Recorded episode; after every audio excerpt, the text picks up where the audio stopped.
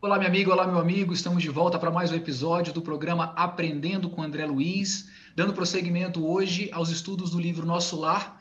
Estamos no capítulo 7 e eu, desde já, passo a bola para minha amiga Veridiana fazer o resumão do que acontece nesse capítulo. Olá, pessoal. Bom, o capítulo 7 são as explicações de Lísias. André Luiz estava muito saudoso, se encontrava saudoso das suas, dos seus parentes e ele não entendia, porque como ele estava numa cama de hospital, não podia receber, né? Se não poderia ter recebido a visita de parentes, de pessoas amigas. Muitas delas já tinham, já estavam no plano espiritual e ele não entendia por que ele não recebia visita, inclusive da sua amada mãezinha. E aí Lísias vai conversar que, bom, a mãezinha do André Luiz não se encontrava em nosso lar, estava em esferas mais elevadas né? E aí ele vai contar para o André Luiz que ele precisa melhorar um pouquinho para ter o encontro da mãe. E é o que a gente vai conversar agora. Né? É o que nós vamos conversar agora. Ele, ele toca no, no, assunto de faixa vibratória, né? Uma coisa que é interessante, que eu achei muito interessante nesse capítulo, tem um parágrafo. É, o André Luiz começa o, o, o capítulo dizendo, é, listando, né, exemplificando tudo que ele consegue observar do quarto dele do hospital. Escrevendo, né? Isso, ele começa a descrever tudo que ele vê e tal, vegetação, animais, a estrutura do hospital, o sol e tudo, e ele começa a se perguntar, poxa, eu não consigo entender aqui, eu estou numa esfera espiritual e tudo que eu vejo são coisas que tem na Terra, só que de uma forma melhor, mais organizada, mais harmônica, então não estou entendendo o que está acontecendo. E é uma resposta que o Lísias dá que eu acho bem interessante, é, que ele diz o seguinte, a morte do corpo não conduz o homem a situações miraculosas, todo processo evolutivo implica gradação, ou seja, nosso lar encontra, nosso lar é uma colônia que encontra-se numa faixa vibratória muito semelhante ainda da Terra, por isso as coisas são semelhantes.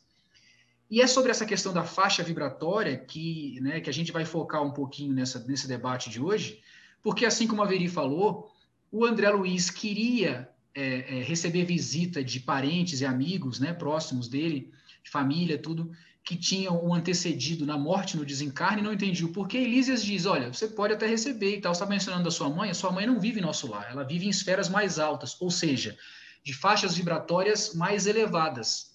Então, se você quiser receber a visita dela, você vai ter que melhorar a sua faixa vibratória. E a gente tem que relembrar, né, Veri, o que a gente discutiu no capítulo 6, que foi a questão do, do André Luiz estar tá reclamando demais das suas dores e reclamando da sua situação, dizendo que a sua dor é o maior do mundo, que ninguém está sofrendo como ele e tudo, e que o Clarencio diz, olha, você precisa parar de falar tanto sobre você, parar de focar na sua dor, melhorar a forma como você pensa, mudar os seus pensamentos para buscar compreender o que você está fazendo e buscar trabalhar para melhorar.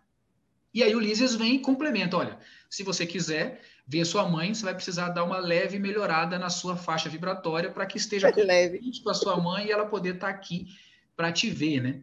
E aí ele diz que tem uma condição, né, Veri, para que ela pudesse vê-la, uma questão de ter vontade, ter vontade seria o, o primeiro passo. Como é que você viu isso nesse capítulo? Pois é, é eu vou voltar um pouquinho do, do seu comentário, é, Rodrigo, porque veja bem, é, a, a, faixa vibratória é uma situação tão importante que, se a gente for pensar nas muitas esferas do plano espiritual, cada esfera vai ter um nível de elevação vibratória. Então, mesmo, e a gente vê muito aqui, por exemplo, quando o André Luiz foi resgatado de nosso lar, e aqui nesse mesmo capítulo ele vai falar, ele ficou oito anos no, no, no umbral.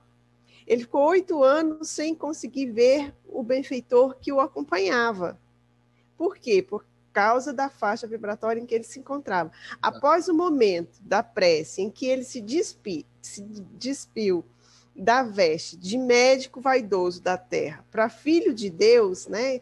Aí sim ele começou a fazer novas conexões e pôde ver a equipe espiritual que o, que o acompanhava e ser resgatado. É a mesma situação. Então, para que ele possa ter acesso à mãezinha, para que ele possa tê-la na presença e tal. E primeiro ele tinha que se. Que, olha só, ele estava numa situação de doente mental, no sentido de reclamação, de ainda não, de, de se achar ainda numa situação de vítima, de muito problema, o meu sofrimento, né?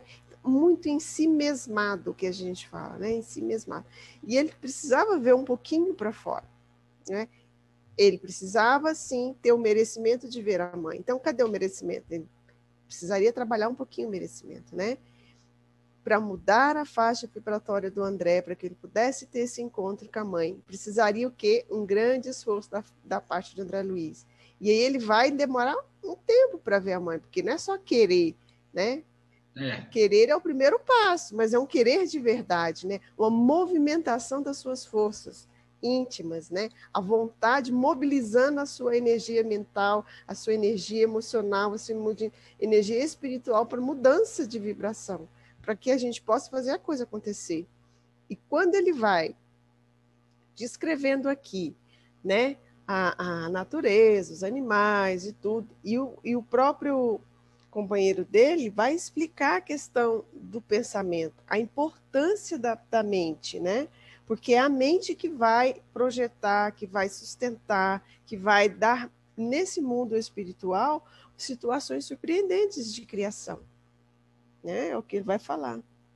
Peri, quando você falou aí da questão do merecimento, é, eu já parto aqui para o final do, do capítulo, que tem uma lista de requisitos fundamentais para a gente buscar qualquer tipo de realização nobre que eu achei fantástico e é o ensinamento que fica desse capítulo. Primeiro, Ulisses diz que, olha, você querer ardentemente ver sua mãe é o primeiro passo.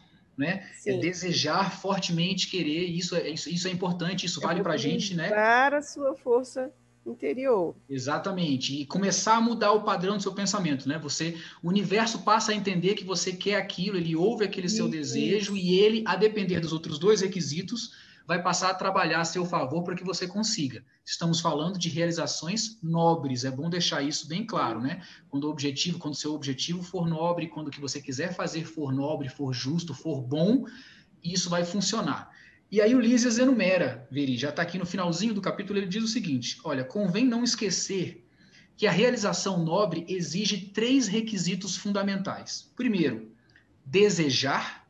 O segundo, saber Sabe. desejar. E o terceiro, merecer. E aí ele explica com outras palavras: vontade ativa, trabalho persistente e merecimento justo. Sem essas três coisas, nenhuma realização nobre, nenhuma realização no bem, nenhuma realização bem vista aos olhos da divindade, da espiritualidade, vai lograr êxito, você vai conseguir fazer. É bom a gente ter isso em mente, é um ensinamento riquíssimo que o Lísias deixa para o André Luiz e, consequentemente, para nós, leitores da obra. E é interessante, Rodrigo, que também tem uma frasezinha aqui que eu achei bem legal, que ele vai falar o seguinte: né, ele vai explicar e vai, vai, vai dizer para o André o seguinte: é indispensável nos colocarmos em determinada posição receptiva, a fim de compreender a infinita bondade. Porque às vezes a gente exige coisas. A, a gente, gente se acha merecedor, quer... né? A gente se acha merecedor e exige. Tu, é, eu preciso saber se eu posso receber, né? Eu, eu quero receber de verdade? Ah, eu quero, mas eu, será que eu quero de verdade? Será que eu quero essa mudança de verdade? Então, para que as coisas aconteçam, a gente tem que realmente ter essa posição receptiva, né? Tem outra coisa que eu gostaria de... Enquanto você busca aí, essa questão do merecimento é interessante. Às vezes a gente pede alguma coisa e achando que a gente merece, né? Então pedimos a Deus em prece, em oração, algo que a gente quer para nossa vida, sem saber se a gente acha que é merecedor, mas a gente na verdade não sabe se realmente somos, né? A gente às vezes esquece as coisas que nós fizemos nessa nessa vida mesmo, ou às vezes esquece, às vezes esquece não, nós esquecemos, nós não sabemos enquanto encarnados da nossa real situação espiritual, do nosso real grau evolutivo para saber se o que a gente quer hoje na nossa vida um rumo que a gente quer dar é hoje para nossa vida, se é um rumo adequado para os nossos propósitos, né? Para os nossos propósitos evolutivos, né? O que a gente faz antes de vir para cá, os planos que a gente faz antes de encarnar. E tem outra coisa também, às vezes a gente pede algo, se achando merecedor, mas sem saber, na verdade, realmente, né? Se aquele algo que a gente quer vai ser bom para os nossos propósitos evolutivos.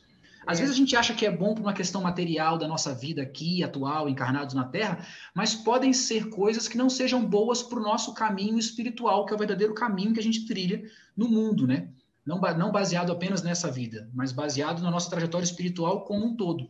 E às vezes a gente não, não alcança isso, coloca isso nas, nas costas de Deus, né? De que, poxa, não ganhei, não, não, não, minhas preces não foram ouvidas, mas às vezes aquilo não lhe foi dado, não porque você não era merecedor, mas porque no fundo, no fundo, não seria bom para você.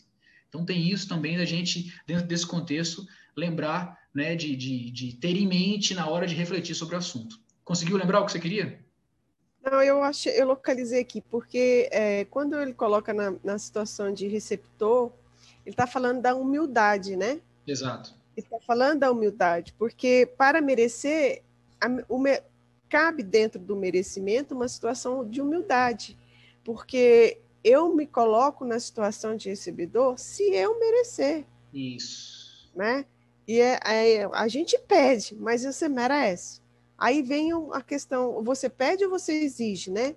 E aqui ele, ele vai falar exatamente da situação quando o André Luiz, lá no Umbral, reclamava, ainda fazia as orações, chorava e reclamava, mas olha só quando é que ele vai, como é que ele conseguiu, na verdade, sair da situação ruim para ser socorrido. Anos a, fim, anos a fio rolou, como pluma, albergando medo, as tristezas e desilusões. Anos ele passou nessa situação sem perceber. Exato. Mas quando mentalizou firmemente a necessidade de receber auxílio, olha que diferença.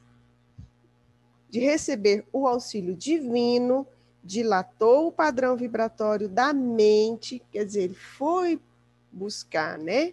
E alcançou visão e socorro. Olha a importância da situação da humildade nessa situação de vibração, né? Para você dilatar o seu padrão para você receber. Né? Você tem que se pôr nessa, recep nessa receptividade humilde.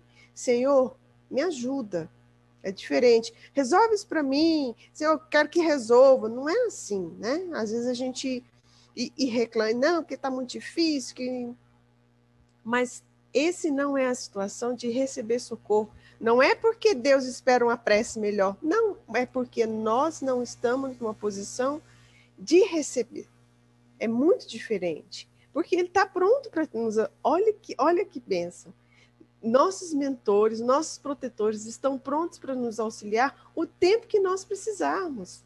É claro que aí vem as três situações, né?